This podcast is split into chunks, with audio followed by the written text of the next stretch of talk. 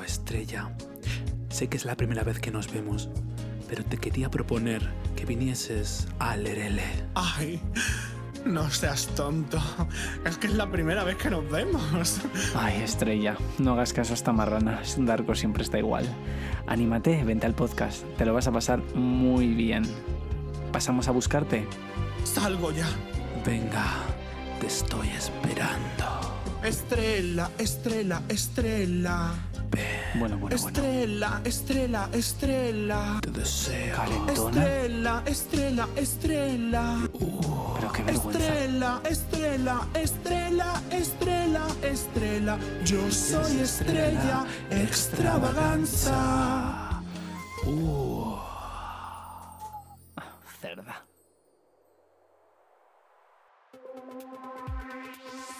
Bienvenidos al Lerele. ¿A Lerele o no? ¿Víctima o verdugo? ¿Equipo de investigación o equipo de la mierda? Podcast número 13. Y hoy tenemos a nuestra querida estrella para hablar de. Decirme que soy vuestra puta diosa, maricones.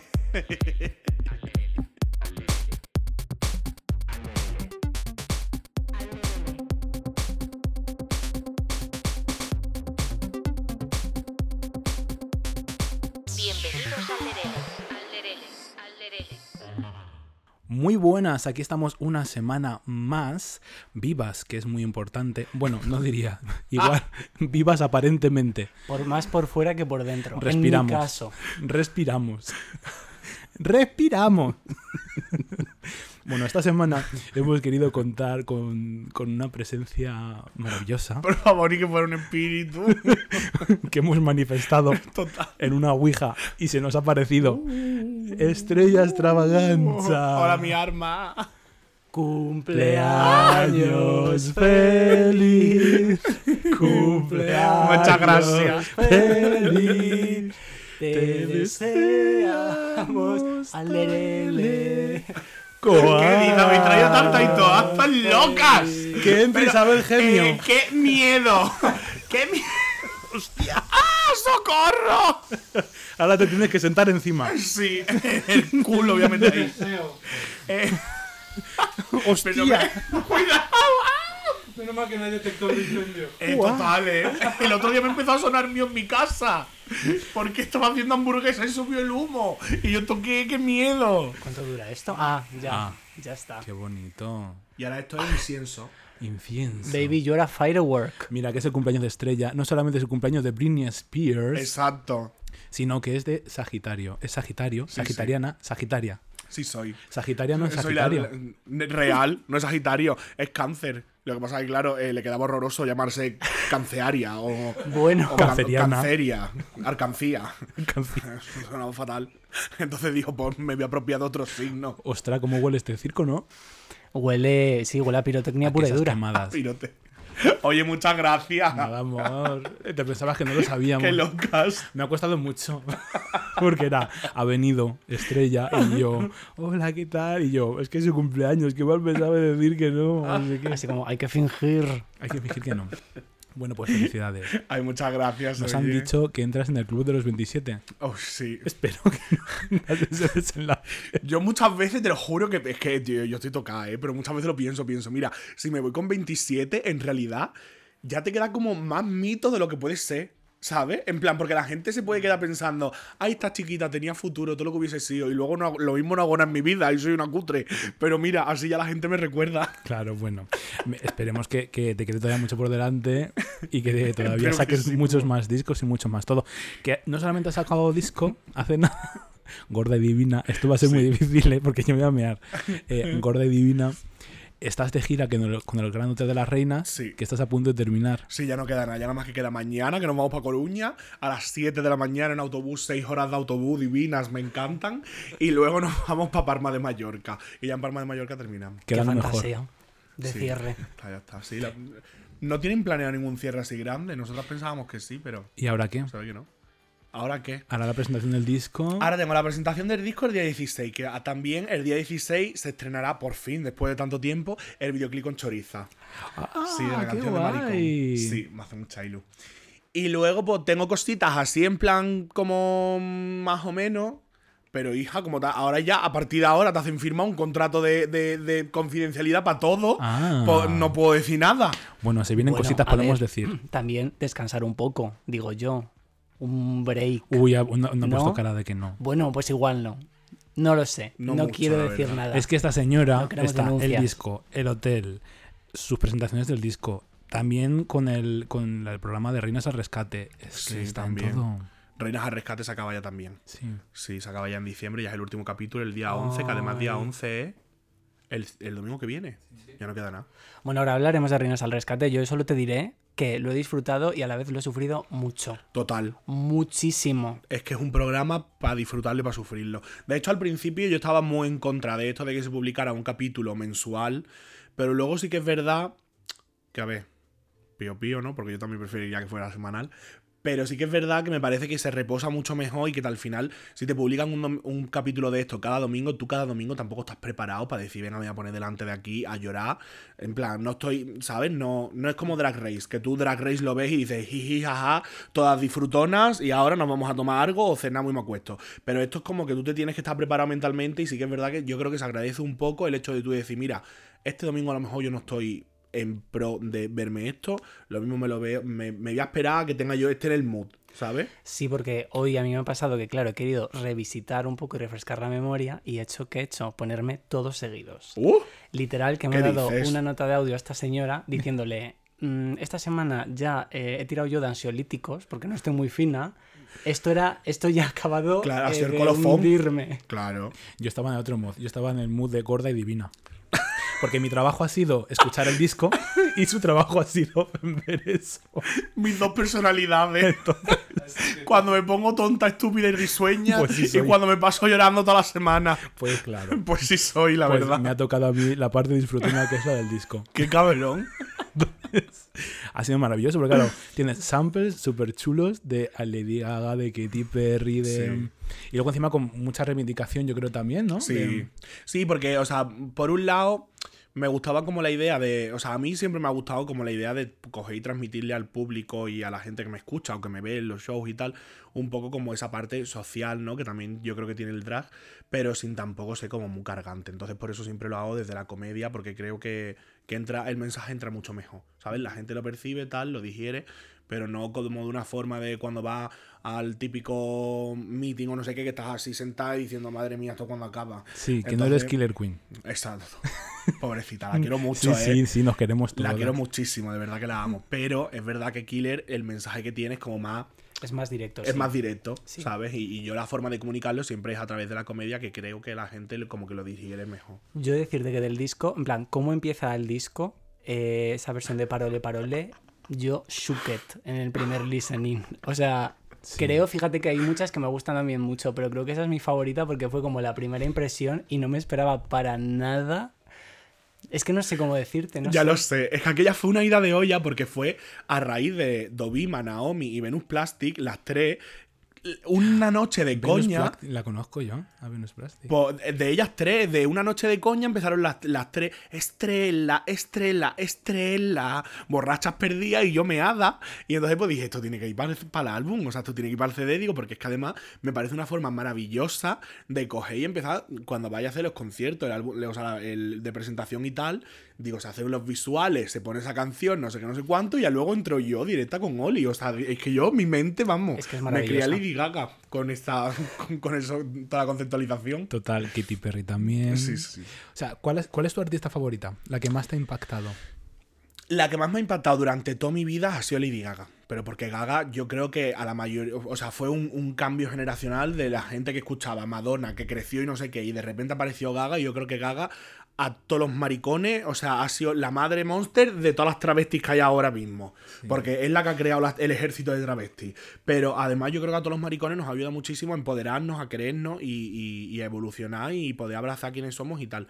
Pero a nivel artístico, yo todas las ideas que tengo, que son un poco más bizarras y un poco más camp, encajo mucho con Katie. Mucho, mucho, mucho, Mira, mucho. es que yo soy, yo soy más de y él es más de Katy Perry. Es que aquí todo A queda ver, final. más, ¿eh? más, Sí. no. Yo me he ido también a ver a Lady Gaga todos los, los bolos que ha hecho. Sí, pero tú eres de Katy Oye, bolos nada, estadios. Bueno, Bolos. bolos está dando Katy Perry. Perdona, Lady Gaga ha actuado en el parking del Ikea.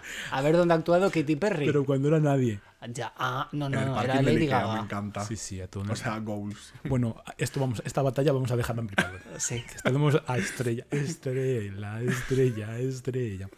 Pues no sé, me, me gustan mucho los arreglos que tiene el disco y la reivindicación que hay detrás, que es justo para lo que te hemos un poco invitado, ¿no? Que al final todo gira en torno a. Es que cuando pensamos los temas, generalmente solemos contar con alguien que pueda dar conversación justamente a lo que queremos hablar, que es todo este tema del quiérete, del empodérate. Y como lo haces tú, que es de una manera muy divertida. Hace poquito tuviste mm, un enfrentamiento con Malbert. Sí. Bueno, tuvo un enfrentamiento ella conmigo, quiero decirte.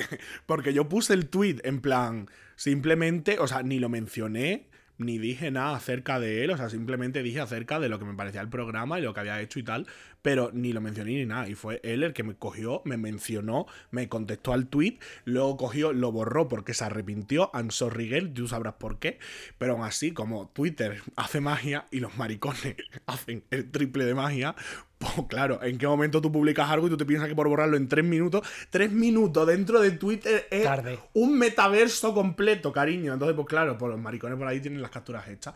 Así, cariño, sí. La, la crítica un poco era en base a que eh, estaba bastante una visión de- del tema de, de- de dar visibilidad a, a- a la gente gorda, como que Sí. era porque comía, o sea, una- O sea, to- todo el punto vino porque yo de lo que me quejé realmente era de que él lo que, o sea, ha utilizado el, podcast al ido Pupi de una forma súper amarillista. Porque Pupi en ningún momento dice lo que puso en su, en su Instagram. Él puso, Inti es una inmadura. Eso en el podcast, o sea, en ningún momento Pupi lo dice.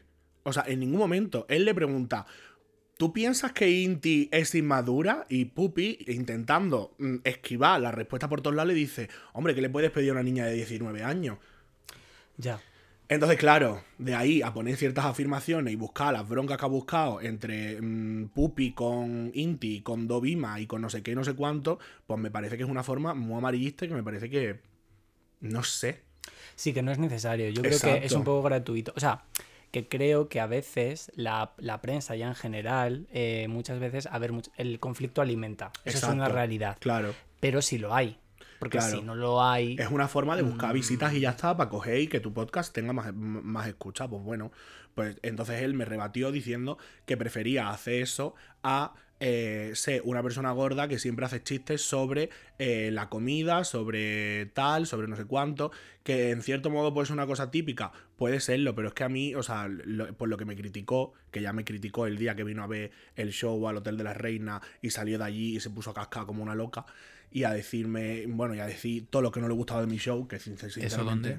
¿Qué? ¿Dónde lo dijo eso? Ah, no, eso lo dijo, lo dijo en un círculo de amigos. Ah, vale. O sea, Qué, que peque- por- pequeño es el mundo, ¿eh? exacto. En en esas cosas me Sí, que al final flipan. todos nos enteramos de todo. Sí. Porque le invitaron a la premier, que yo no sé para qué le invitaron a la premier si sabían que iba a coger, salir y ponerse a criticar. Pero bueno, whatever. El caso, que entonces salió, se puso a criticar mi show y tal.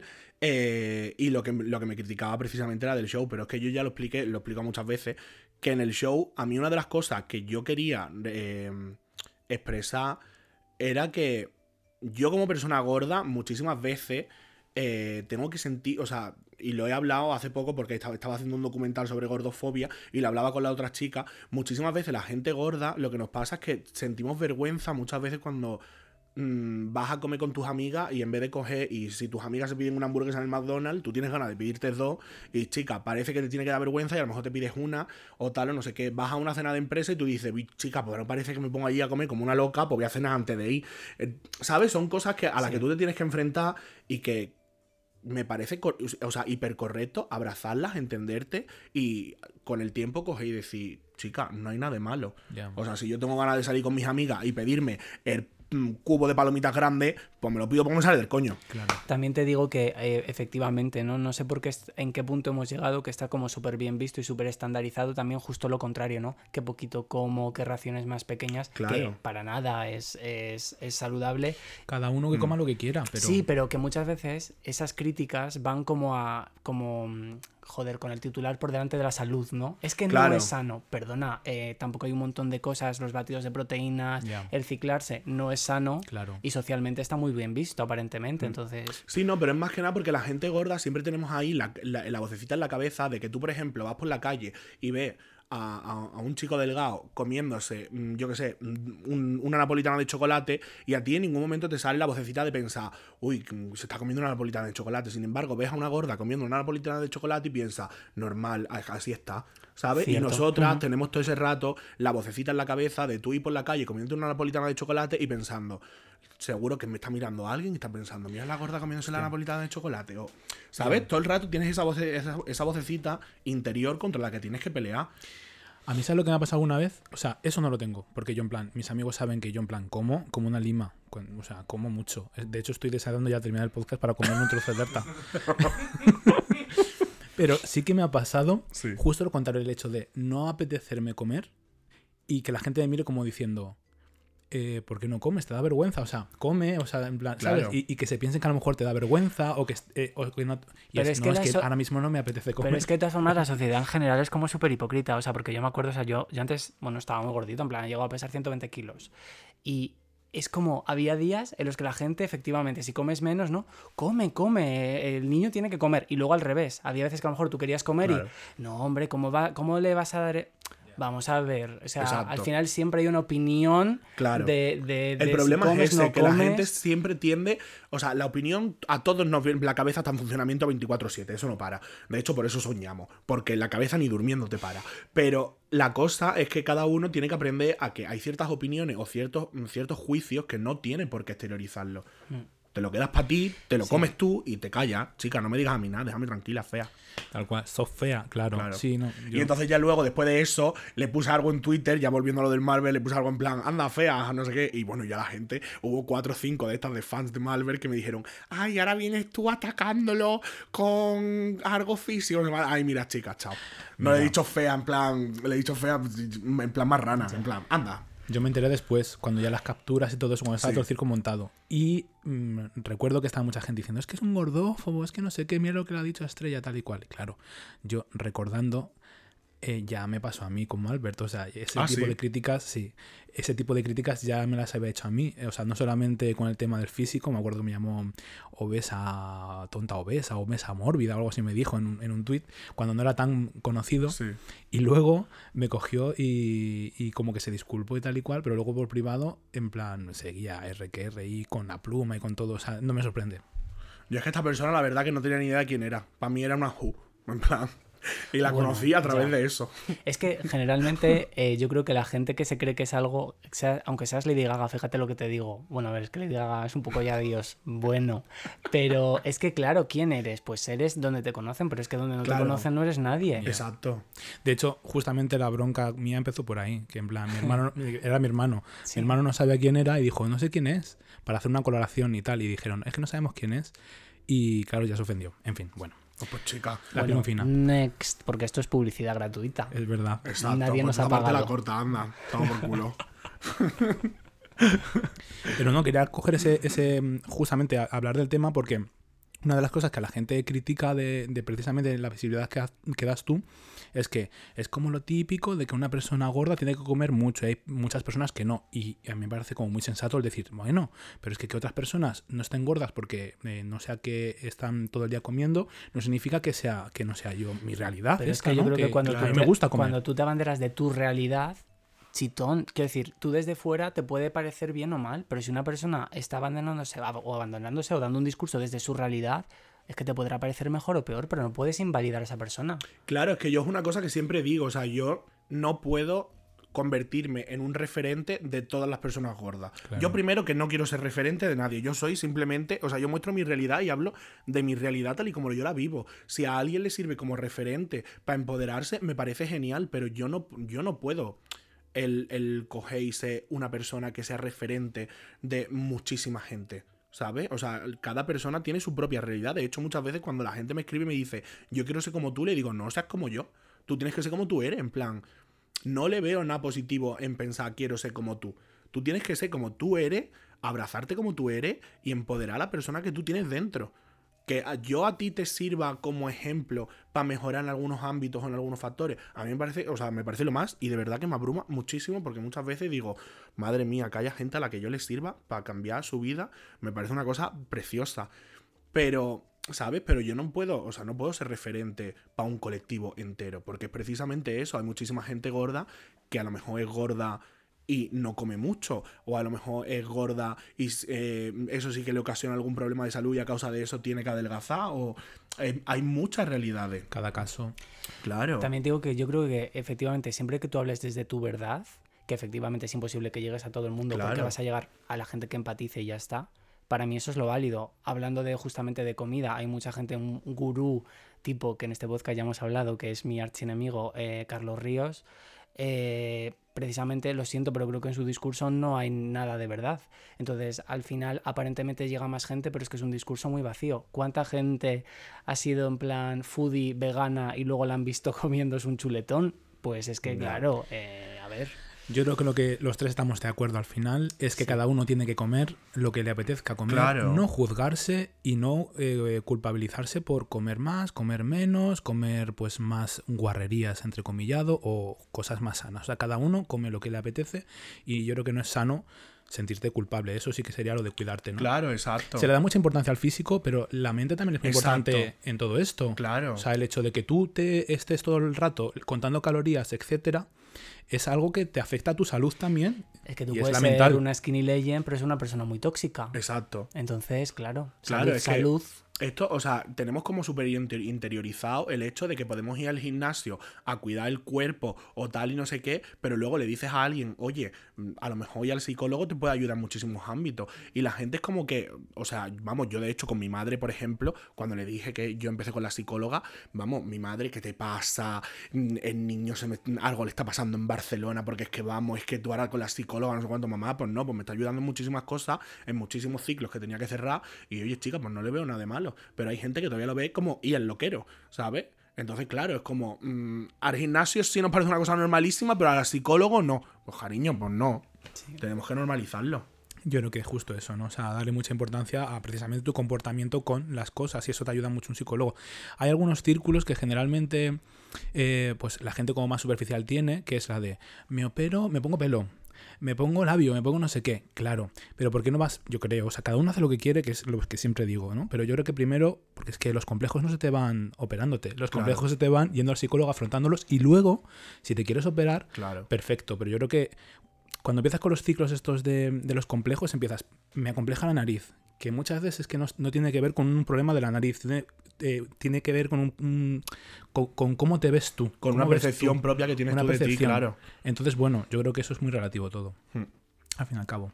Bueno, como siempre, la sociedad opinando de todo y no haciendo absolutamente nada. Nada, pues, tal cual. Porque. Nosotros aquí arreglando el mundo. Sí, porque esto, perdonad que haga este salto, pero es porque es que tenemos que hablar de esto. Esto es justamente lo que se ve en Reinas al Rescate, Sí, ¿no? Es un ejemplo claro de cómo la sociedad, porque además es muy guay que no vais justo como a pueblos que al final la población es más reducida, es más fácil que la gente se conozca, es más gente que la gente, o sea, que la gente hable, patatín patatán, entonces la gente habla de todo, pero bueno, generalmente estoy generalizando, pero luego arreglar no arreglan nada, lo que hacen es joder la vida a personas que no están haciendo absolutamente nada. sí. Entonces, mm, a mí, después de ver Reinas al Rescate, me surgió como una especie de duda, un claim, no sé cómo llamarlo, que es lo que más me tocó. Y es el hecho de ver que al final el nexo de unión ¿no? de todas estas personas es que buscan cariño, Sí, no buscan nada más. Y muchas veces buscan cariño eh, de su familia. sí. Entonces, claro, eh, ¿cómo es ese momento en el que tú eh, no te entiendes o no te encuentras o estás en ese proceso de aceptación de, bueno, en todo eso, y tu familia, que se supone que es como el primer sitio en el que deberías de buscar, ¿no? Refugio y consuelo, no, o sea, no hay ese sitio, ¿no? Entonces, ¿a dónde vas? ¿Qué, Claro. qué haces? Claro, es que es el miedo, o sea, es, es realmente sí es el punto de conexión que tienen todos los protagonistas y, coprotagonistas de, cada capítulo de Reinas al Rescate, que, que al final tú...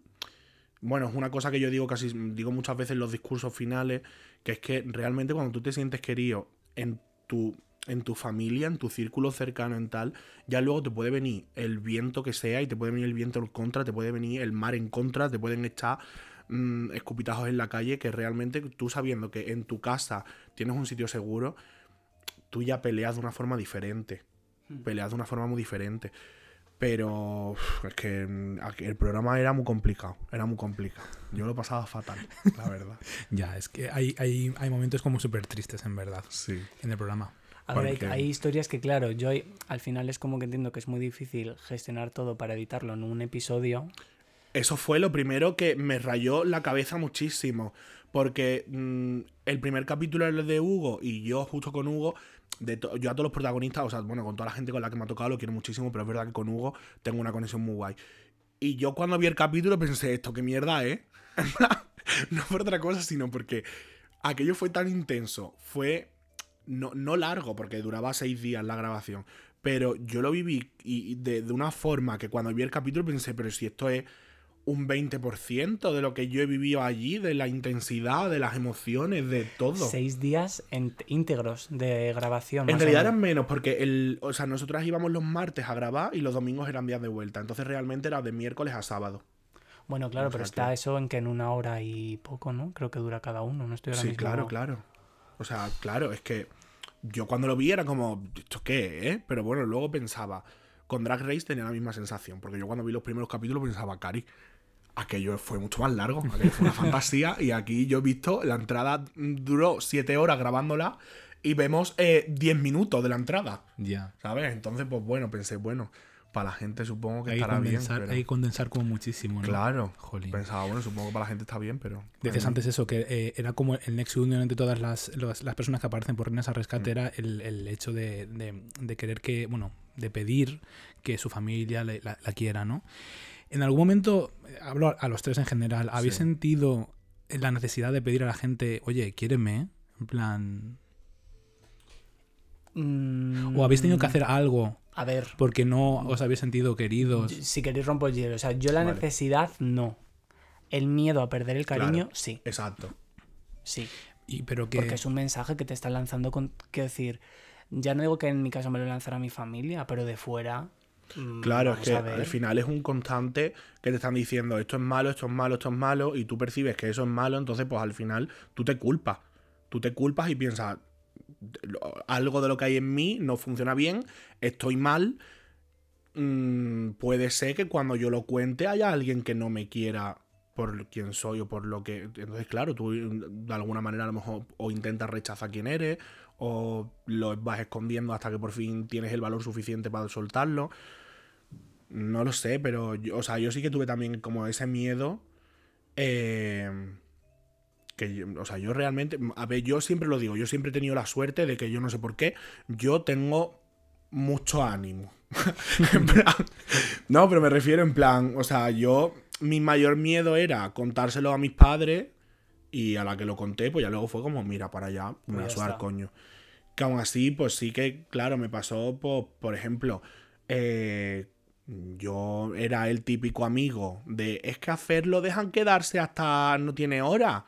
Y eh, todas mis amigas me utilizaban como referencia. Y de repente, cuando yo dije que era gay, yo me acuerdo que mi madre me dijo a partir de ahora a las 10 de la noche en casa. Y me puso hora, que yo nunca había tenido hora. Y yo me acuerdo que a mí aquello me frustró mucho y tardé como un año en volver a conseguir salir hasta las 12, que era la hora a la que dejaban a mis amigas. Y era como, eh, ¿en serio tengo que volver a las 10 cuando no he tenido hora nunca? Y, y, por ejemplo, ¿sabes? O sea, fueron como, sí que fueron como pequeños cambios, que es lo que tú dices, al final te hace como ese miedo a perder el cariño que ya tienes, ¿sabes? Que en ese momento pues sí que me sentía un poco como más desvalío, ¿sabes? Sí, sobre todo, a ver, es verdad que yo, por ejemplo, tengo como un trigger mío personal, Hmm. que es como que ya de por sí me da como miedo defraudar, Hmm. en general, en la vida, ¿no? No sé por qué, la verdad. Entonces, claro, entra en juego también esto, ¿no? Porque al Claro. final es como voy a defraudar a mis padres, porque no sé, que eso se ve mucho en Reinas al Rescate, ¿no? Yo es que no lo consigo entender, la verdad, pero está claro que es un patrón que se repite, ¿no? Que muchas veces es como que los padres cuando, cuando su hijo pues sale del armario, ¿no? sea de la forma que sea, pero siempre se repite como que sienten que, que no es su hijo, parece, ¿no? Como que es otra Ya. persona que no conocen. Y, y claro, es como no te estoy diciendo que acabo de matar al del quinto, te estoy diciendo lo que soy. Es que también me parece un poco antinatural tener que contarle. O sea, yo en mi caso particular no sentí la necesidad de, de decirle a mis padres absolutamente nada. O sea, eh, yo soy bisexual, ¿vale? Y entonces yo llevaba novias y luego le decía, pues mira, pues también de repente es- nunca he tenido así un novio de larga duración para presentar a mis padres. Pero yo de, pues mira, de repente esto también me atrae. Y, o sea, en plan, no se lo expliqué, simplemente lo vieron, ¿no? Me parece muy violento tener que sentarte y decirle, o sea, ya partiendo de la base de eso, yo no, no, no sé si por miedo o no, no, no, no, O no tu sentí entorno, de- porque tu madre es una tía Claro. chula, es muy moderna. Sí, pero tú no sabes nunca. La percepción que tienes tú sobre tu propia madre y cómo puede... Es que luego Ya. personas pueden Sí. parecer muy modernas y luego... Sí, claro que sí, sí, pero ya el círculo ya te incita, Sí. ¿sabes? Porque yo, por ejemplo, sí que sentí la necesidad de contárselo a mi madre porque yo, desde que tengo uso de razón, mi madre se ha pasado durante toda mi infancia y hasta que lo conté preguntándome, ¿a ti te gustan los niños o las niñas? Y claro, esto pues supongo que en cierto punto a mí me resultaba, cuando ni siquiera yo tenía en mente si me gustaban los niños o las niñas, porque me lo preguntó, por ejemplo, ponle tú con siete años, pues, cari, yo con siete años pues no tenía ni idea, la verdad. Yo estaba jugando a los Playmobil y yo me sentía una fantasía, pero no pensaba en eso. Entonces, pues, esa pregunta se fue repitiendo con los años, con los años, con los años, hasta que hubo un día que se repitió cuando yo tenía 13 años y fue como, pues sí, te lo voy a contar. ¿Sabes? O sea, y, y entonces me dijo, ah, pues ahora hay que contárselo a tu padre. Y entonces tuvimos que ir, sentarnos con mi padre y decirle, el niño te tiene que decir algo. Y contarlo, en plan, ¿sabes? Es como, Es que es un poco tra- es traumático. Es que Claro, es, como un Es que, no, es que nadie tiene que contar. no o es natural. nadie heterosexual, bueno, Ya. nadie heterose- heterosexual cis, tiene que hacer esa gestión. Y pero es que Entonces, aunque ya- hubiera... ya de ahí te ves diferente. Yo te soy sincero, aunque, o sea, a ver, entiendo que esto es parte del constructo social, que eso es algo que se va a diluir con el tiempo, pero eso no va a caer No, así. claro. Ahora, si ese proceso aún fuera más fácil, pero claro, es que es lo que cuenta Estrella, que, que igual no fue así, ¿eh? pero claro, yo ya lo escucho y que es un poco como yo me sentía, ¿no? Es que parece un poco corredor de la muerte, es como Claro. me tengo que enfrentar a esto Exacto. y voy llegando. Por favor. Claro, claro, es plan- que por eso te digo, es un poco el círculo el que te hace temerle a ese momento y el que te, el que te provoca que tengas que provocar ese momento. Para mí es la fue más la sociedad.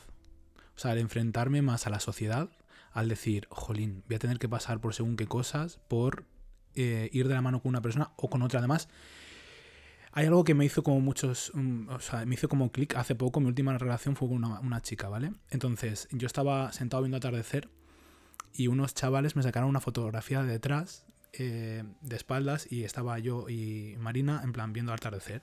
Eso nunca me ha pasado con un chico. ¿No? Entonces, como, fíjate qué diferencias, ¿no? La sociedad te condiciona a que esas cosas, eh, pues fíjate, estas cosas que yo estoy viviendo mm, si- siendo leído como heterosexual, me las hacen y a lo mejor yendo de la mano con un chico, estas cosas no, las, no, no me pasarían o no me han pasado a mí. Entonces, no sé, son como diferencias que ves por parte de la sociedad más que mi familia. Pero claro, evidentemente hay muchas familias y familias y familias, ¿no? Que cada uno tiene pues, sus prejuicios y su propia vivencia. Que evidentemente, pues, hay veces que lo puedes contar y hay veces que es mejor no contarlo, ¿no? Y hacerlo de una manera determinada, mejor o peor, ¿no? Cada uno con sus herramientas, yo creo. Sí. A ver, sí, supongo que será un mix de las dos cosas, tanto de la familia como de la sociedad. Claro que la familia al final. O sea, la sociedad te influye y tal, y- pero al final en tu familia, si el núcleo te incita a que tengas que provocar el momento de contarlo, independientemente, ¿sabes?, de cómo sea la sociedad, si el momento tiene, o sea, si tu padre o tu hermano o quien X sea siente la necesidad de que ese momento tiene que surgir y tal, ¿sabes? Como que te lo propician y al final la sociedad puede hacer más o menos, pero el momento va a ser tu círculo cercano. Sí, sobre todo porque yo creo que ya, o sea, hay un momento en la vida que no sé, o sea, para mí, por ejemplo, fue los 18. Yo sé que yo voy como un poco más tarde, puede ser un poco antes, pero vale, luego hay un momento ya en el que tú ya te sientes adulto, ¿no? Ya sales, descubres incluso a tu familia, esa que se elige y patatín patatán, pero hay hasta un momento que tu familia es tu familia Claro. y tu círculo es tu círculo y ahí está. El otro día pensaba, no sé si a vosotros os ha pasado, que creo que mi manera de ser eh, se ha visto condicionada también en, en base justamente a eso. Eh, creo que había como una deuda por, eh, por ser diferente, ¿no? Y he ido potenciando como otras cualidades, es decir, por ejemplo, pues a lo mejor por no ser más normativo, pues igual soy más gracioso. Y entonces es como he exacerbado el hecho de ser más gracioso. O, Claro. ¿sabes?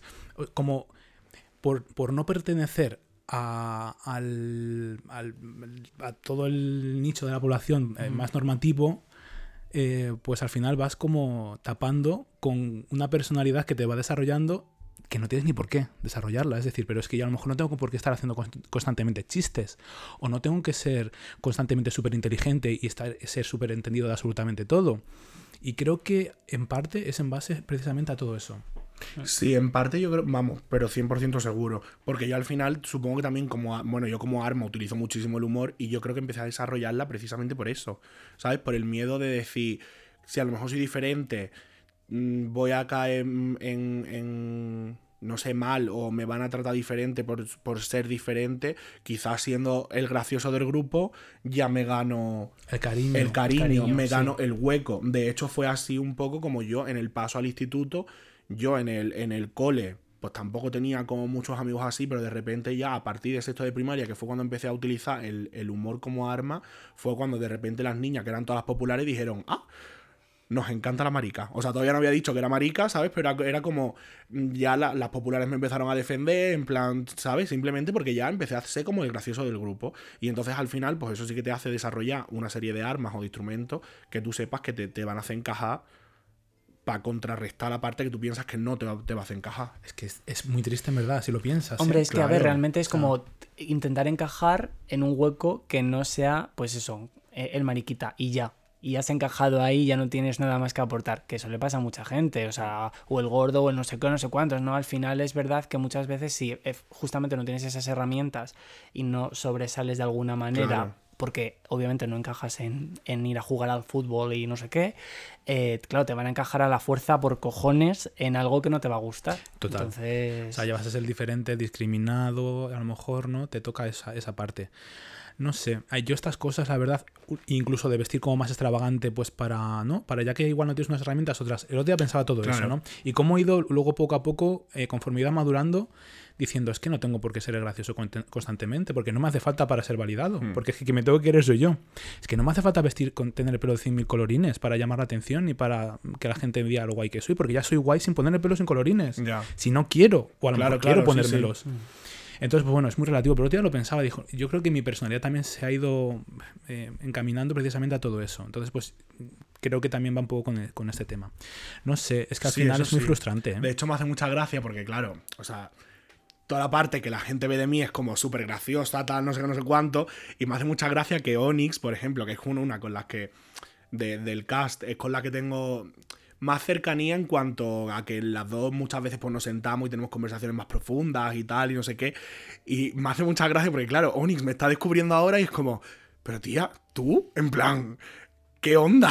¿Sabes? Muchas veces se queda flipando en plan, siento que estoy conociendo a otra persona distinta y es como, a ver, otra persona distinta, otra, o sea, otra persona distinta no, ¿sabes? Pero en la intimidad, pues chica, yo qué sé, cuando voy cogiendo confianza y tal, es precisamente eso, no estoy todo el rato haciendo bromas. La gente se espera que yo sea un boom de, de comicidad todo el rato y es como, eh, no, yo no, o sea, sí, soy muy tonta, es verdad que soy muy tonta y que amo muchas mucha tontería y tal, pero en la intimidad, en plan, también soy, yo qué sé, como mucho más tranquila, mucho más...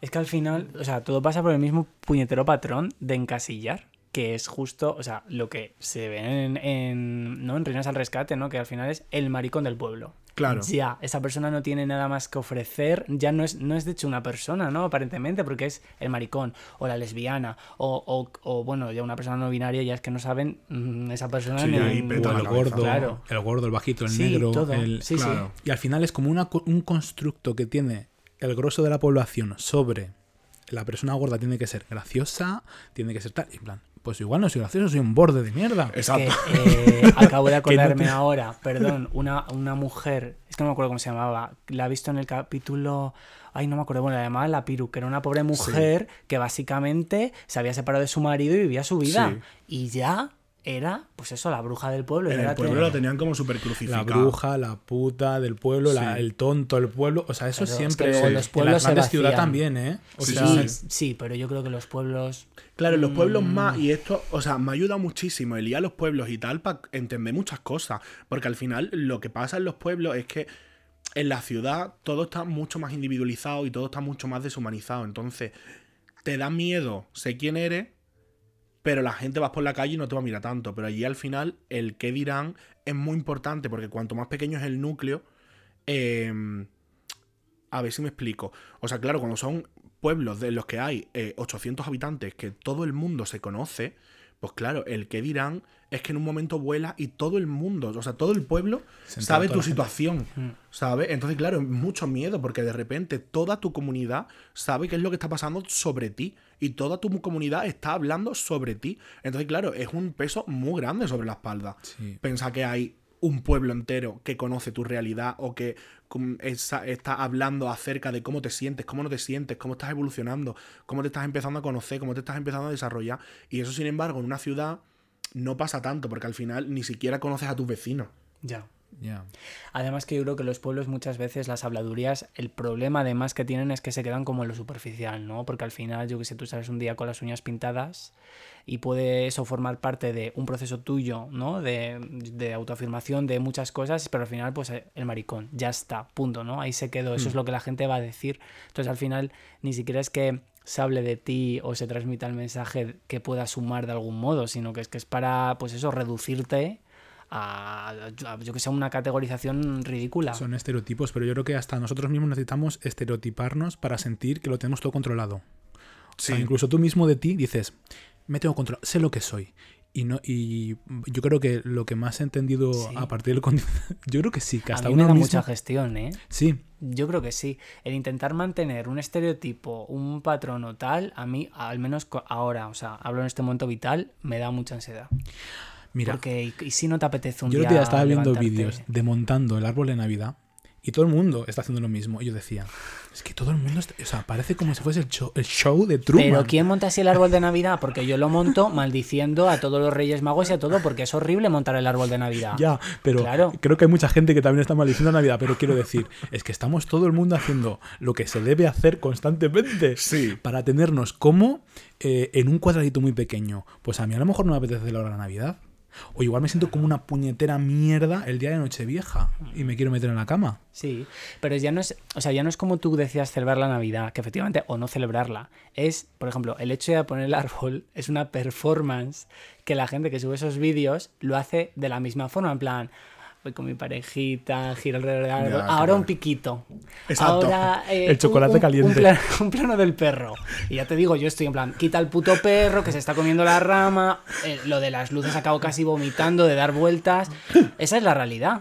Nadie muestra eso. Pero Yo no lo muestro porque estoy hasta el coño ya, encima para grabarlo. A mí me gustaría, Ajá. o sea, yo sinceramente eso que me parece una fantasía mostrar. Exacto, me parecería una fantasía Pero, mostrarlo así. pero es que cuando tú estás en ese momento vital, que lo hemos vivido hace nada, tú no quieres grabar nada, tú quieres que acabe ya. Qué putada. sí. Luego verlo montado a mí sí que me gusta, la verdad, pero Claro. montarlo, si tuviera yo gran moneda, venían cuatro señores, me montaban el árbol. Y claro, y mis sobrinos yo queriendo poner villancicos y pidiéndome canciones de Quevedo, digo, pero ¿esto qué parece? Que parece la Wii Party. Hombre, No, no. por favor, para montar el árbol tiene que haber villancico. horrible, fue horrible. A ver, yo sí que es verdad que es un proceso que a mí me, yo disfruto. Pero Sí. porque hombre, hombre, a mí todas esas, todas esas tonterías me encantan. Entonces, yo, soy ¿tú como, cómo- yo soy como una niña chica. Historia de extravaganza monta, ¿cómo monta el árbol? No lo monto porque tengo un piso de 20 metros cuadrados, que es como este salón de grande, y como ponga un árbol, salgo yo. Entonces no hay árbol de Navidad. Como plante un pino. Y porque además yo soy muy recargada. A mí me. Yo, yo es que soy de verdad, soy como una niña chica. En esa parte soy como una niña chica. Entonces yo, si voy a montar el árbol, yo quiero que tenga eh, 25.000 adornos. O sea, el árbol se va a abrir, pero del peso que va a tener de, lo, de, lo, de, lo, de las costas. Una Entonces, montaña claro, de mierda. eh, Pero total, o sea, solamente un año compartiendo piso tuve un árbol de Navidad y aquello daba miedo. O sea, no se veía verde casi. Bueno, es que yo también te digo que soy partidario de que el árbol verse, verse tampoco se debería de ver. Claro. Hay que adornarlo. Hay que adornarlo, tiene que tener un montón de parafernalia. Entonces, claro, yo a mí me encanta, yo me vuelvo loca. Yo me lo pongo, vamos, como una cría pequeña. Yo últimamente tiendo al minimalismo. A mí los que me gustan son los LEDs, esos que compras ya en el bazar y te ven ya con lucecitas dices, mira, lo pongo ahí y ya está, a otra cosa. Pero es que eso es por cumplir, Darko. Eso lo haces por cumplir. Claro, pues porque para eso no pones nada. Pues encajo así.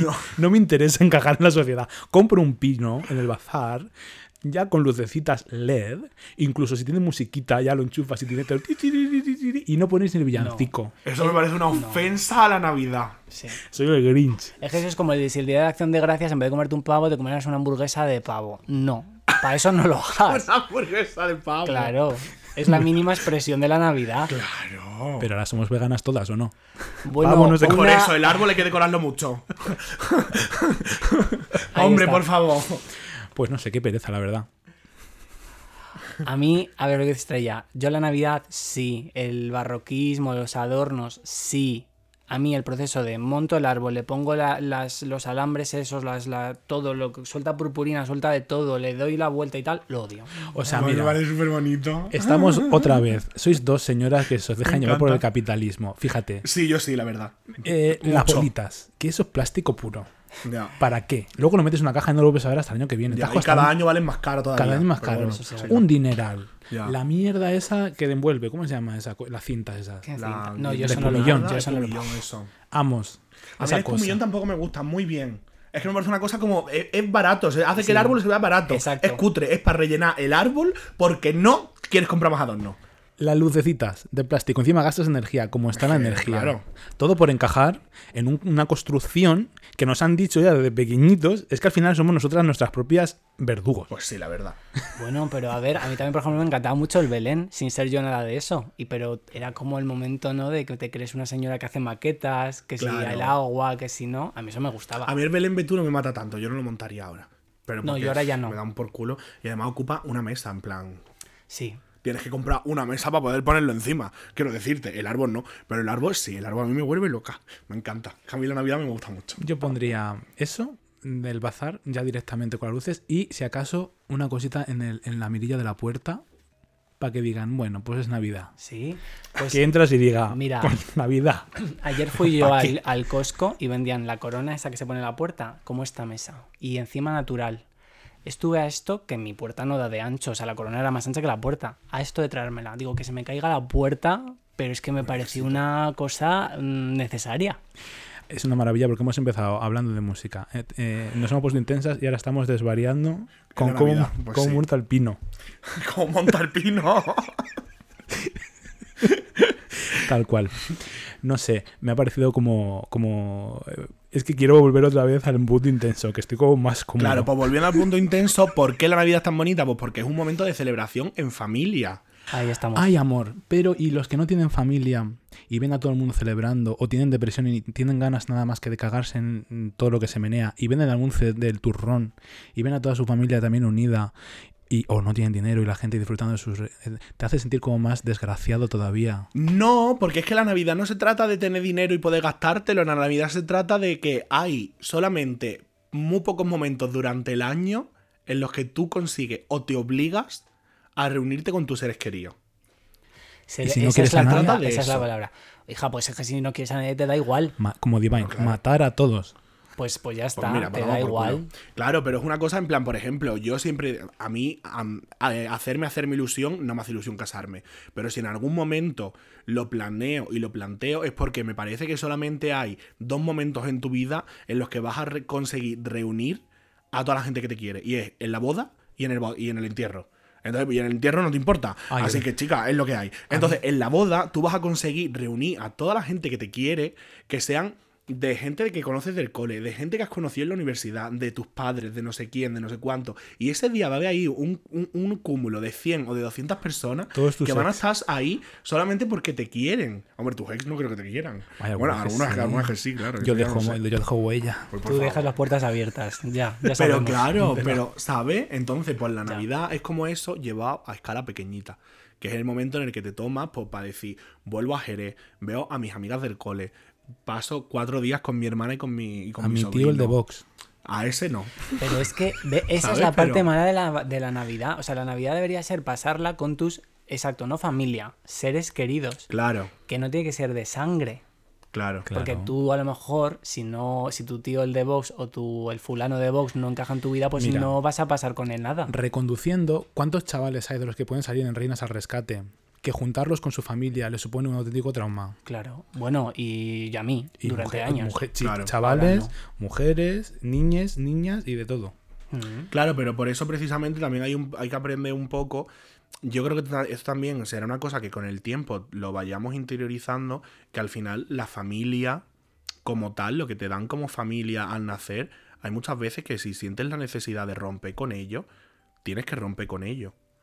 Y, o sea, yo creo que es un poco mm, ya antiguo el hecho de pensar, no, es que es mi hermana, no, es que es mi madre, no, es que es mi padre, vale, cariño, sí, es tu padre.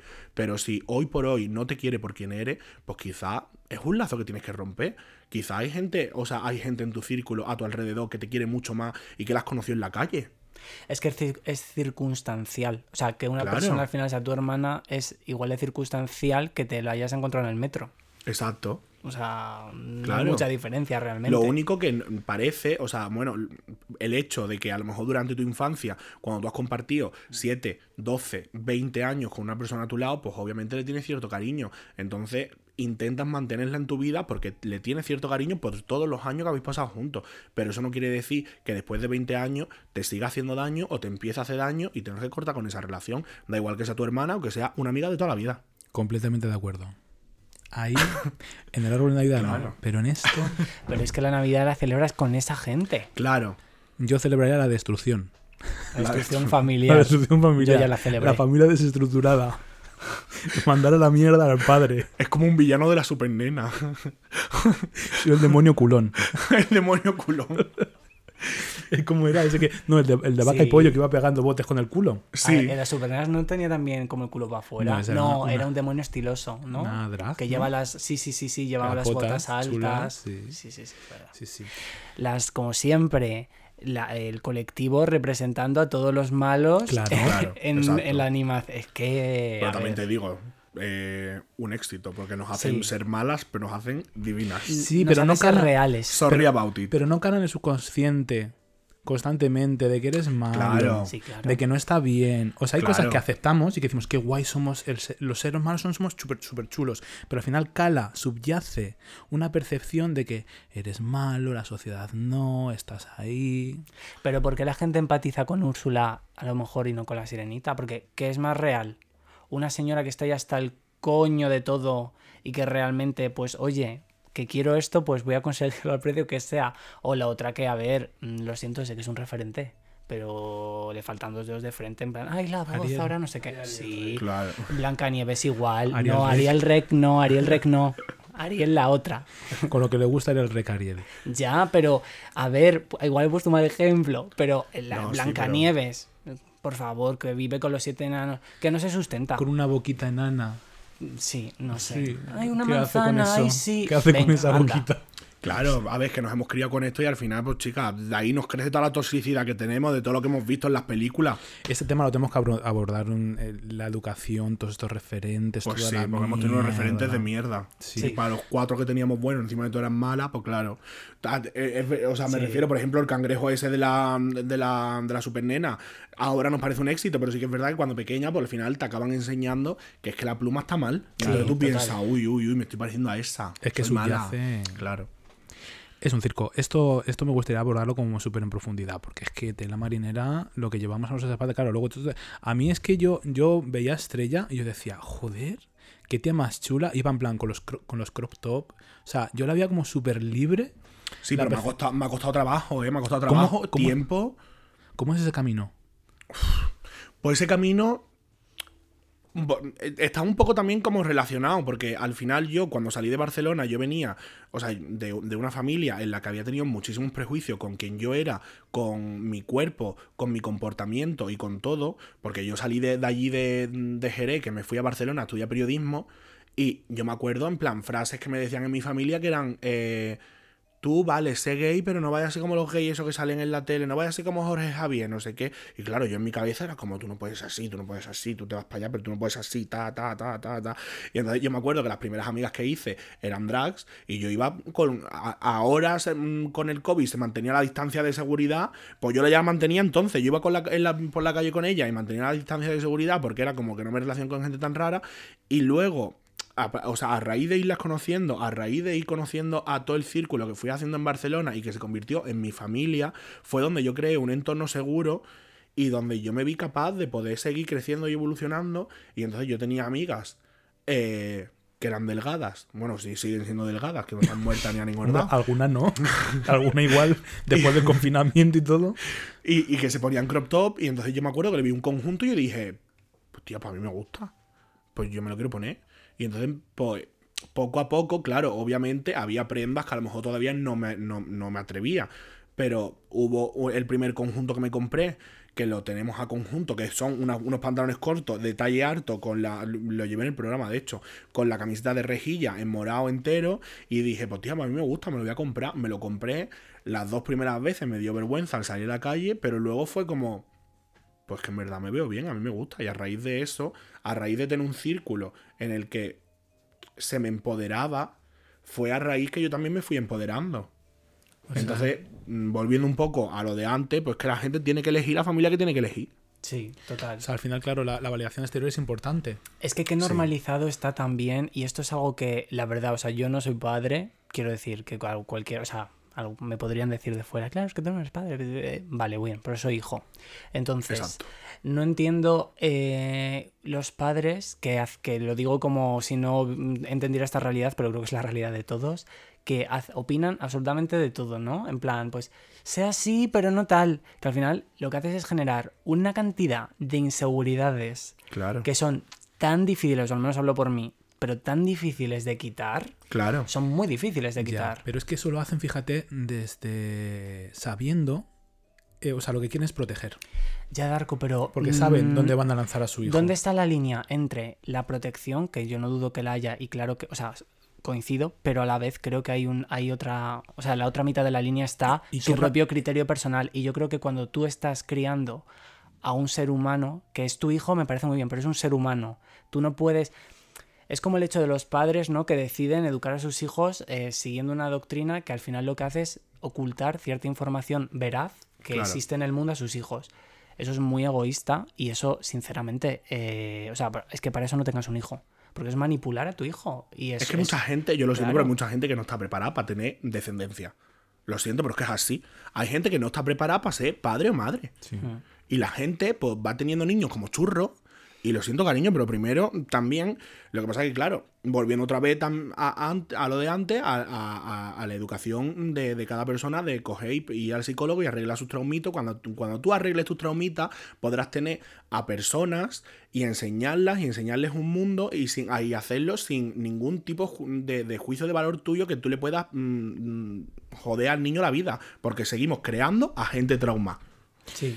Eh, sí, total. O sea, en eso estoy. Y es que no se saca. O sea, es que por mi experiencia yo lo siento mucho. Yo estoy yendo a terapia y hay cosas, en plan, hay muchas cosas que yo creo que son más fáciles de sacar. Pero esas cosas que están grabadas aquí, Claro, hay cosas que cuestan mucho. eh, well.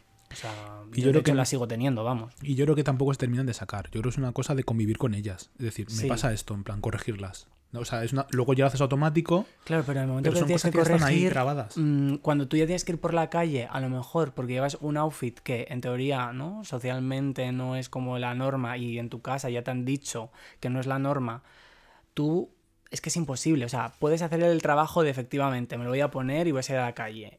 Pero es que tu cabeza, o sea, joder, es que somos un, ¿sabes? Esto es como una máquina, o te haces una lobotomía y te formateas, Claro. o es que esto siga aquí.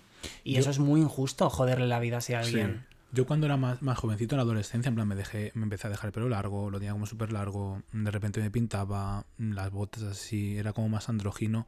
A mí todo lo que me decían que no me pusiera, hija, era lo que me ponía. Claro, pero esto es lo, era lo que te decía antes. Yo también soy una persona que siempre tiene como mucho ánimo y siempre he confiado mucho y he dicho, porque me dicen que no, pues a mí me da igual, yo me lo voy a hacer, me lo voy a poner y tal, pero el problema es que hay gente que a lo mejor no tiene la valentía o la fuerza necesaria para poder hacerlo. Entonces, claro, ahí es cuando vienen los problemas. Ahí, o sea, ahí es cuando le jodes la vida a gente que luego con el tiempo tarda más en evolucionar ciertos aspectos de su, de su mm, yo interior. Y que depende mucho tu círculo. O sea, por ejemplo, al final tú eres más de instituto público y yo todo lo contrario. O sea, yo, eh, mira, hace poco me invitaron, si te lo conté, me invitaron a Sí, eh, me reunión de, de compañeros, Sí, ¿no? Sí. me fliparía que hicieran eso, por favor. Yo quería, o sea, a ver, quería ir, luego dije, no, porque me voy a, to- voy a tener que pagar terapia otra vez. En- pero yo es verdad que no voy a ir porque no puedo. Ahora, yo pensé, es que como yo vaya allí. O sea, estoy seguro que habrá gente que será maravillosa, que habrá cambiado, que no será lo que yo, el concepto que yo tengo. Ahora, hay gente que si seguía por ese camino, colegio católico, pitititi, yo soy el demonio. Sí. Claro, entonces me voy a plantar yo allí y esa gente a mí me va a ver como si fuera Belcebú. Eh, Total. es que es a muy verle fuerte. fuego en los ojos. O sea, yo es que te, te lo, eh, te lo digo súper en serio, que yo tengo muchas ganas de que hagan una reunión de, de alumnos y te lo juro que iría montar. Iría montar con el pelucón a no sé cuánto y al- a, los cuatro más chirulos básicos que hubiera por allí decirle, hola. Ya, ¿Ahora qué? Y dime algo, chula. Ya. Porque ahora tenemos eh, cer- 27, cerca de 30 años. ¿Ahora qué me vas a decir? Venga, ponte farruca. Te hicieron bullying. A mí sí, o sea, me, me hicieron bullying porque, claro, entre que era gorda, era marica, marica, no sé qué y no sé cuánto, pues chica, yo era el foco. Lo que pasa que, como a mí siempre me la ha sudado un poco todo, pues yo era del palo. Pues sí. En plan, A mí como que intentaron. maricón y yo, sí. A mí es que me intentaron justamente por eso, ¿no? O sea, como era también gordito. Yo parecía María del Monte, en verdad.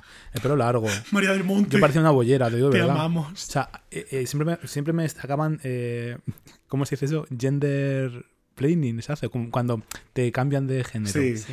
Pues eh, a mí me sacaban el, el chándal rosa. Iba a comprar y me decían, para la nena el chándal rosa. Y yo en plan, ¿pero qué dice este? Yo soy un, soy un chico. Y yo creo que es que, o sea, yo me veo las fotos de antes y es que era una bollerona. O sea, era María del Monte. Entonces, claro, intentaron el primer, yo claro, en un instituto público de la zona sur de Madrid, eh, al lado de un sitio que en plan te- iban como la- la- los niños que no tenían padres y tal. Sí. Y era, o sacas cojones o aquí te comen. Y entonces, claro, en primero ya dije, saco cojones y ya pues salió esta, este ser que es- está ahora mismo y que... Pero sí, a mí como lo que intentaron, justamente por todo lo Claro. que dices tú. Empezaban así ya y era como, esto lo paro yo. Claro. Pero porque, o sea, yo es lo que te digo, tuve suerte y, y me di cuenta bastante rápido de que es que si les, les cortas de esa manera, no ven la gracia en seguirlo haciendo. Claro. Entonces yo me acuerdo, siempre lo tendré en la mente, el último día que me hicieron bullying, así como que yo lo percibí de verdad como bullying, porque luego ya a partir de ahí hubo bromas con que era maricón, pero ya era como... Me.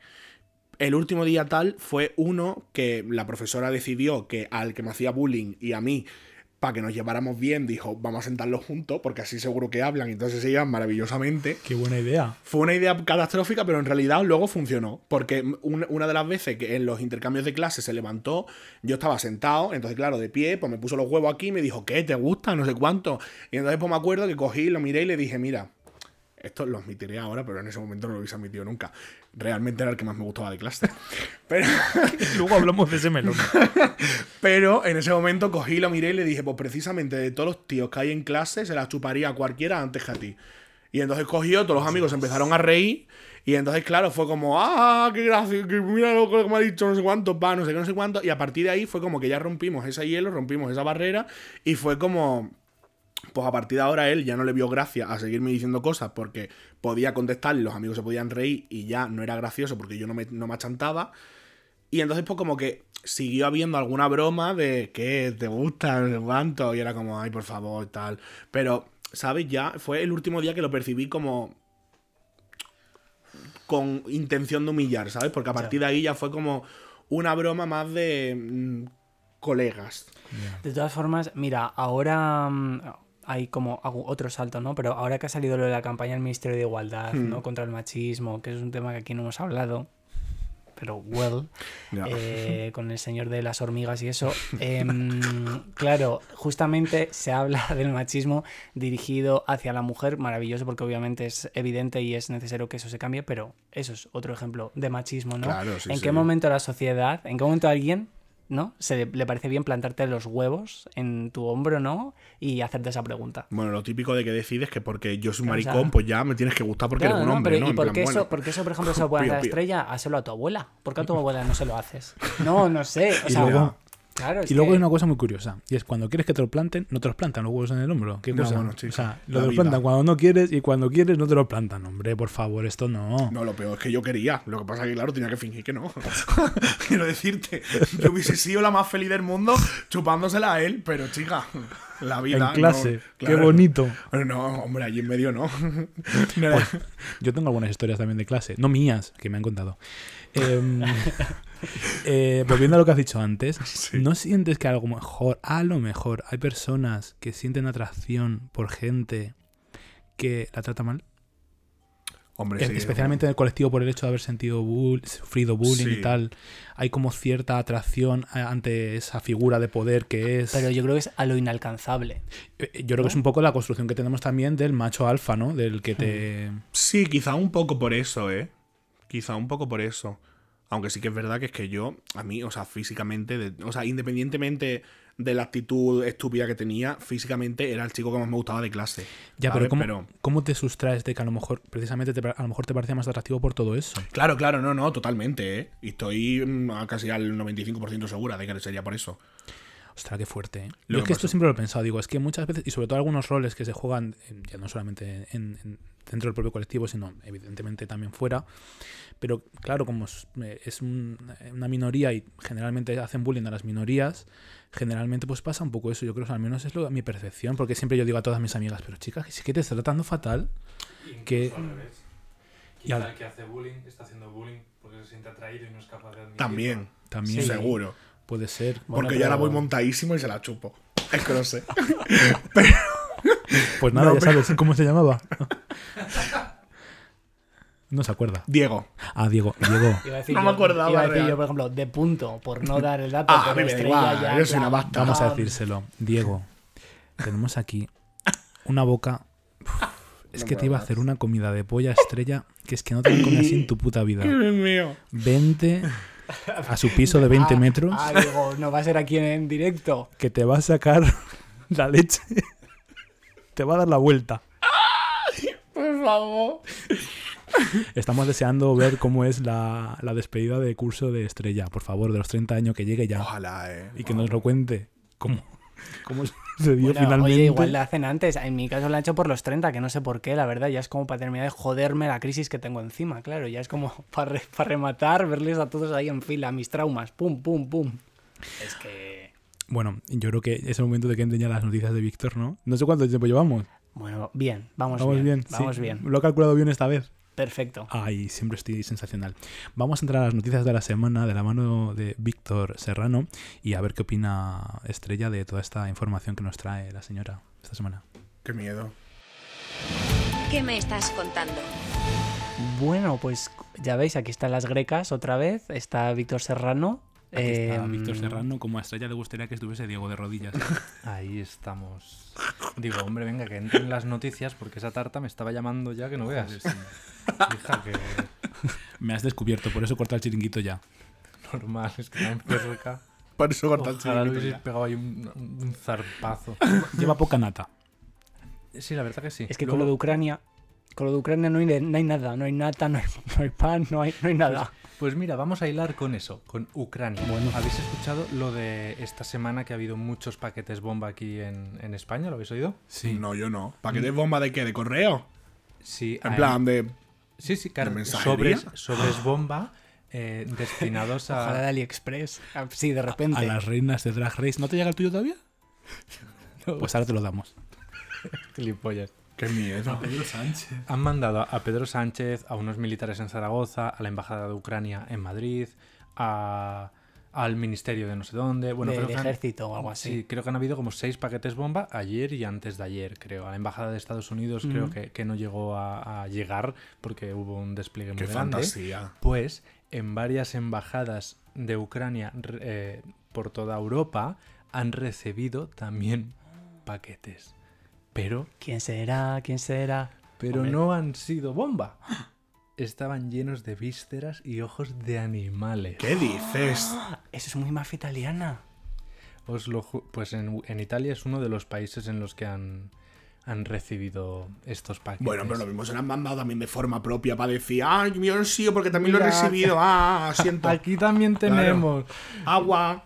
Y, de- y decían las declaraciones que recibían los paquetes y olían muy mal. Hombre, normal, claro. Pero, no ¿qué- va a oler pero, eso. eh, a ver, ¿en qué momento? Yo es que no entiendo nada. ¿En qué momento tú vas a correos con tu carta llena de entrañas y esa carta le ponen el sello, la pasan para adentro? Hostia, vaya idea para enviar a la ¿No? gente, no de entraña, sino una buena mierda para algunos que a mí me gustaría. Y que le llegue a su casa un paquete de mierda cuando lo hago.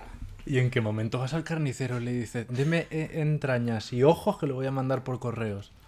Bueno, pero tú no dices eso. Tú vas a ir a la casquería y coges cuarto de kilo de, Pero de tú puedes- intestinos. Tú puedes comprar Claro. ojos en la casquería. Sí, todo. Supongo si compras la cabeza del cerdo entera o la cabeza Ponte de. ahí con la cuchara, saca Tú le dices, ojos. dame tres conejos enteros. Pues tú coges y- la cabecita del conejo. Para ti, el conejo me lo como, la cabecita del conejo. Toma, mándala, cariño. Pero me parece fuerte. En plan, dame tres corazones de vaca y dos hígados. Muchas gracias. Tengo suficiente. ¿Qué pasa? ¿Que no chupurrete la cabeza de los conejos? Como la gamba. ¿sí? Yo soy vegetariano, hijo. Es verdad. Ya a mí el conejo no lo pruebo, me da asquito. Sí, yo tampoco. Ya, ya sabía que el conejo a ti no te gustaba. Bueno, siguiente noticia. Tampoco digo que no. Estrella, has vivido mucho tiempo en Barcelona. Sí. Y esta semana han encontrado un Ya, sí cadáver mutilado dentro de una maleta en un contenedor de Eh, Barcelona. escúchame, no, ¿sabéis lo peor? ¿El Era en la esquina de arriba de mi casa. O sea, pues eso era, ha en la, sido. era en la esquina de abajo de casa de una amiga nuestra. Pues fuerte, porque ca- era de- Casanova de con J. Punto. No sé si J. punto, pero. ¿De Era, era al lado de casa de Vito prácticamente. Ah, de V. punto. Ah, V, perdón. sí. De Víctor, litro. Sí, ya lo ha dicho. Sí, sí, Aragón con Casanova. Y yo vivía en, en- O sea, bajando Casanova, Casanova con Consejo de Ciento. O sea, es que la esquina de arriba, el contenedor de arriba de mi casa. Y no se sabe. ¿Y ya qué? ¿Se sabe ya Pues no lo sé, no, he No, no, no he vuelto a buscar más nada porque además que se han encontrado el torso sin extremidad y sin cabeza. Digo, cariño, yo de verdad. mm, Pues vamos a hilar con otra, con otra noticia, porque a- han- ahí han mutilado al, al señor o, o quien se hayan encontrado ahí. Cosas que se pueden llegar a hacer con un cuerpo. Detenidos los padres de un bebé de 15 meses por asesinarla y almacenar el cadáver en un tarro. ¿Por? es que esto seguro que. ¿Esto es de aquí de España? No, esto pasó en Corea. Ah, porque te iba a decir, esto es de Estados Unidos seguro. Porque en Estados Sí. Unidos están tocaditas. Lucía. ¿Corea? En Corea. En ¿Y Corea por del qué? Sur. ¿Han dado Hombre, en Corea también está un poco para allá, ¿eh? Sí. Y la que hacer sí. mermelada. Pues eh, digo yo porque la, la metieron en un tarro como de, como de crema de cacahuete. Pero ¿no? eso no es, la niña. Esa es la niña, mírala. Espero que no, ¿eh? Porque me quedaría. ¡Uy, la alarma! No, esto no es la niña, esto es un tarro de crema de Ah. cacahuete. Es que has Pero- dicho así un big reveal, digo, la, la niña se ha quedado. ¿en qué momento? Trituras a tu hija. Fuerte. 15 meses. ¿Pero la trituraron o no la tenían? Hombre, para que meta en un tarro. No Bueno, pensaba un que tarro estaba de grande. Piensa en los vídeos estos de, de ciencia que tienen un tarro con Eso. un feto de delfín. Bueno, Eso también. yo. No, pero aquí ponía. An- antes tarro de cristal grande. Oye, no lo he, sé. he leído la noticia y era un tarro de una salsa especial de Corea. O sea que muy, muy. o sea, A lo mejor puede puede- ser. Hay botes de 5 claro, kilos de esa puede ser. salsa. Sí, puede ser. Que a lo mejor Oye, una niña de 15 meses, 15 meses. poca broma. No, un año y pico, Un eh. año. Una salsa del Costco. A la niña esa que la sacaban a pasar en carro dentro del tarro, ¿Cómo? ¿Es verdad? ¿Esto qué? Sí. había una niña. Hace... Cuéntalo tú, que tú sabes muy bien esa historia. Sí, pero no, po- No, no no, podemos no, digas desvelar la de dónde viene. historia. Hasta Bueno, así hay, después. hay una historia de, de un hotel en Madrid que luego te. Bueno, Ala, ala, desvelando, claro, a ver si vamos a crear aquí una historia colectiva que Bueno, luego pasan- nos pasan cosas en un hotel aquí en Madrid. No es el mío, porque yo trabajo en un hotel. No es el mío, pero que ahora mismo suceden cosas paranormales y han descubierto de que antes ahí vivía un médico que embalsamó a su hija y la sacaba a pasear en un carro de caballos por, por Madrid. En un tarro de cristal. Así, embalsamada, claro, ahí. Y, y dentro de un tarrito de cristal la, la sacaba a pasear. Cari, es que la gente no está buena, que así va, la- así va el mundo. Pero eso hace muchos años, hombre. En un tarro de pepinillos. ¿Y sabes qué hotel es donde pasa todo eso? No, luego lo decimos. El hotel de las reinas. Pues podría ser. Qué fuerte. Sacáis a la domima en un tarro. No, ¿de dónde saca la. la... Para un tarro por las sagitarias, las otras no Oh, caben. coño, la de la berenjena, que se me olvida el nombre. La, la, la Bene. La Benedita saca la berenjena de ahí. Bueno, voy a la última noticia. Que sepáis que esta semana ha habido un, eh, el cadáver de Barcelona. En Francia han encontrado una señora que tenía a dos bebés, a sus dos bebés congelados en el congelador. O sea, esta semana de muertos, la cosa telita. Pero O a ver, a ver, la a ver. señor- la Pero, señora no está Víctor, esto es verdad. Sí, sí, sí, sí, sí que es Pero hay una diferencia entre morirse o incluso matar a alguien que congelar a tus hijos. Bueno, pero porque lo mismo, se la han muerto y ha dicho, ah, Pero Chitón. se le han muerto así. Se han Chitón. muerto, los voy a guardar. Bueno, o si pues- les ha matado. No se sabe. Eso. La señora Mm. esa que tenía los nenes. Bueno, y había un cura también que, que se le ha puesto el, el pueblo en contra en Valencia porque hablaba mal de los homosexuales. Ah, bueno, qué novedad. Pero ¿y quién no va a hablar de lo mal de los homosexuales? Si 24, no, no hay que- 24 años. No, hombre, pero la fantasía es que el pueblo se le ha puesto en contra. Que muy bien por el pueblo. Ah, el ah. pueblo en Valencia. bueno, el pueblo sí, El pero pueblo- quiero decirte, en plan. Porque quiten la, la al cura de la Bueno, iglesia. a tomar por dejarme culo. 24, la iglesia. 24 años el cura. Mire, señor. Bueno, una noticia. ¿Pero de edad o, o de ejerciendo? De edad, de edad. 24 años nomás. 24 Anda, hombre. años. Seguro Una que en este seminario se has hinchado de mamapolla. Bueno, la última noticia. Que creo que a Estrella le puede ser- mm, servir y parecer interesante. A ver, mira, Alertan mira. de la presencia de sustancias nocivas en máscaras de pestañas distribuidas en España. Te voy a decir las marcas. Porque aquí sí decimos marcas. Max Factor, Chanel y Deli Plus. Así que ten cuidado. Madre no sé si usas alguna de estas marcas. Pero en plan nocivo, ¿qué te hace? Cáncer. Ala, pero no O sea, que- puede llegar a ser cancerígeno. Pero a lo y- mejor si te lo metes por el culo, porque. Que no, hombre. A lo mejor hay cáncer de párpado. Y de Pero repente que te tú- lo tienes que quitar y te quedas como los zombies así. Pues ya me jodé a mí que me maten ya. Todo hecha. Con los párpados así abiertos. Todo metido para adentro. Qué miedo, qué Y te susto. absorben y todo. Lo que pasa hablando de cadáveres en esta sección. Vamos a, a dejarlo aquí. Dejemos, el tema. Volviendo a lo de los cadáveres, que lo, lo- lo vi en Twitter, claro, es que Twitter es un nido de mierda. Lo leí hace poco. ¿Sabes que hubo en. Bueno, hubo, en plan, que lo han descubierto hace poco. En Estados Unidos, dos padres que han dejado a su hija morirse en el sofá durante 12 años. ¿Cómo morirse? Y ¿Cómo tenían la momia de la hija ahí. ¡Qué momia! Que se fue muriendo, pudriendo en el sofá. Pero que la tenían atada. No, porque la hija se ve que tenía, no sé si Asperger o alguna cosa así de. Y la dejaron sentada. Y estuvo 12 años sentada. 12 años sentada y haciéndose pipí y caca encima y todo, que cuando la policía llegó se había hecho un socavón en el sofá, claro, de, de- de al final pipí ahí constante durante 12 años, cariño, pues quiero decirte, eso le irrita la tela cualquier cosa. Y entonces pues eh, tenía el socavón hecho, estaba ahí enclaustrada y claro, están de juicio porque en principio como que los han absuelto porque los padres alegan Ellos que la niña, nada. no, que la niña es que se quería quedar ahí sentada. que dijo, o sea, no Ella- rías. ella- ella quería. Ella que murió que por como- vaga. Como que con 16, con 15 o 16 años dijo, yo quiero, o sea, no, no quiero salir a la calle, quiero quedarme sentada en el sofá. Y que los padres dijeron, ah, ah, pues la niña se quiere quedar sentada en el sofá. Hasta el nivel de morirse. Pero es que eso de que en Estados Unidos no tienen legislación y van por jurisprudencia en plan de casos anteriores da pie a esto. Claro, Como es tú que- puedes alegar, es que mi hija se quería quedar sentada 12 años. 12 ni- años. Esa niña podía ser perfectamente yo. O sea, Porque a mí no me apetece levantarme, la verdad, nunca. Que un placer, Estrella. Nos Muchas vemos la semana que viene. Gracias, amor. La niña murió sentada y bien cómoda. La verdad es que es, es muy. Nos reímos de estas cosas, pero en verdad es heavy, ¿eh? hombre. A ver, eh, lo que pasa que es que, o sea, tú ves una película, luego la gente ve una película de Almodóvar y dice, oh, qué fantasía, qué fantasía. En plan, es una mierda comparado con esto. O sea, la vida es 3.000 veces más fantasía que, que la ficción. Es que luego tú esto te lo ves en una película de miedo y tú piensas, ah, de verdad es que qué pajareras se montan los directores, esto no ocurre. pues cariño, Real. no me parece tan lejano lo de quedarse a dormir en una casa en el campo y que venga alguien y te atraque. Porque mira las cosas que pasan en Estados Unidos y eso es de verdad. Pues sí, la verdad, o sea, es súper normal. Sería súper normal, ¿no? Claro, es que de verdad. Qué fuerte. ¿Y qué hacían los padres entonces? ¿Se sentarían así delante de la niña como aquel que ve Sálvame, por ejemplo? No, en plan, hacían su vida normal y iban a fiestas y no sé qué. Y, y la- pues, los vecinos le preguntaban, oye, ¿tu hija? Ah, pues la niña bien. Y dicen que no me daban más información al respecto, pero ya está. Viendo la tele, la, La niña bailando el bimbo. Es que... No, bailando, bueno, no sé, sentadita, pero No, la niña no bailó, no, la niña no movía ni esto, la es una expresión, bailando el bimbo, en plan que estaba ya más tiesa que la mojama.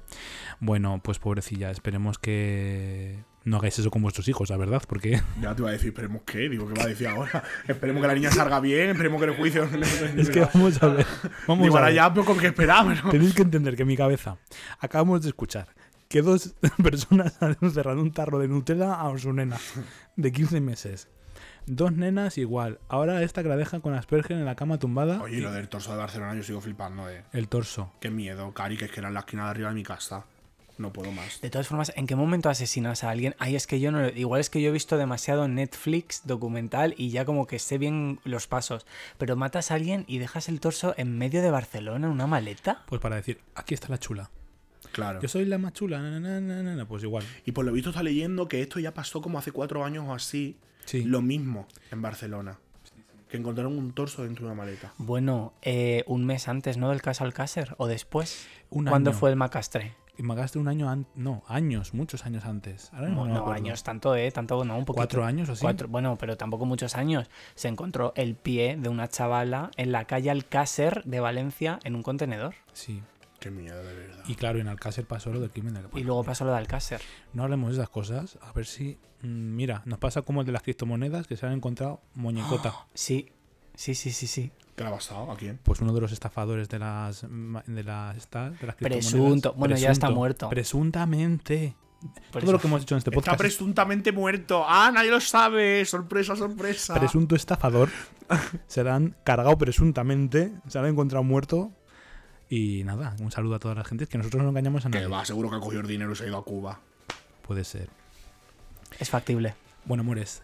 eh, muchas gracias. Ha sido un placer tenerte estrella. Muchas gracias, guapas. Por, acompañarnos. Que vuelva, que vuelva. Cuando queráis, a mí me encanta. Si es que yo otra cosa no, pero Cari, hablar, es que se me va a dar pico, es que se me va a dar pico. Vaya fantasía. Espero no haber. eh, esperamos no haber herido la sensibilidad de muchos espectadores. Bueno, a ver, siempre habrá alguien ofendido. Nosotros hacemos las cosas como decía Estrella desde la verdad, Exacto. desde nuestra verdad Nuestra verdad. Ah, y desde nuestro buen hacer. ¿Que alguien se ofende? Bueno, yo es que me levanto para ofender, la verdad. Si no, no. pues entonces, ¿por qué pides disculpas? Es que tú al principio, al principio Pues quédate sentada. hasta que haga el agujero en el piso de abajo. A ver si matamos a la vecina. No que a breva, que me tiene hasta los cojones ya. Mira, si algo pasa, si algo pasa, se encuentra- sí, he sido yo. Aquí tenéis la prueba en el capítulo 13. la vecina de un tarro.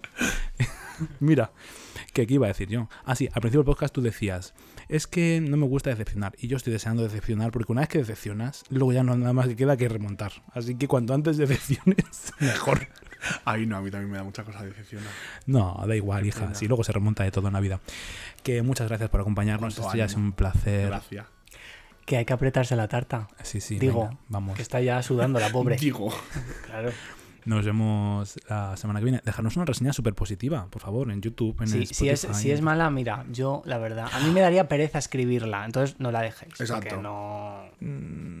Déjatela también. No, es que tú siempre, hija, pareces Madonna. Ya, hay que centrarse, no se puede Eh, tocar las narices siempre. Que hemos estado en el Spotify Grapped, o como se diga eso, Grape. Sí, de, oye, de muchas personitas. Muchas Que personas. Dios os bendiga. Muchas gracias por escucharnos. Esperemos el año que viene ser multimillonarias y estar con estrella, pero en el Caribe. pues yo encantado, chica, ojalá, di que sí. Comentad todo lo, todo lo que queráis. que nos vamos al Caribe. Nos vemos la semana que viene. Chao. Chao. Chao.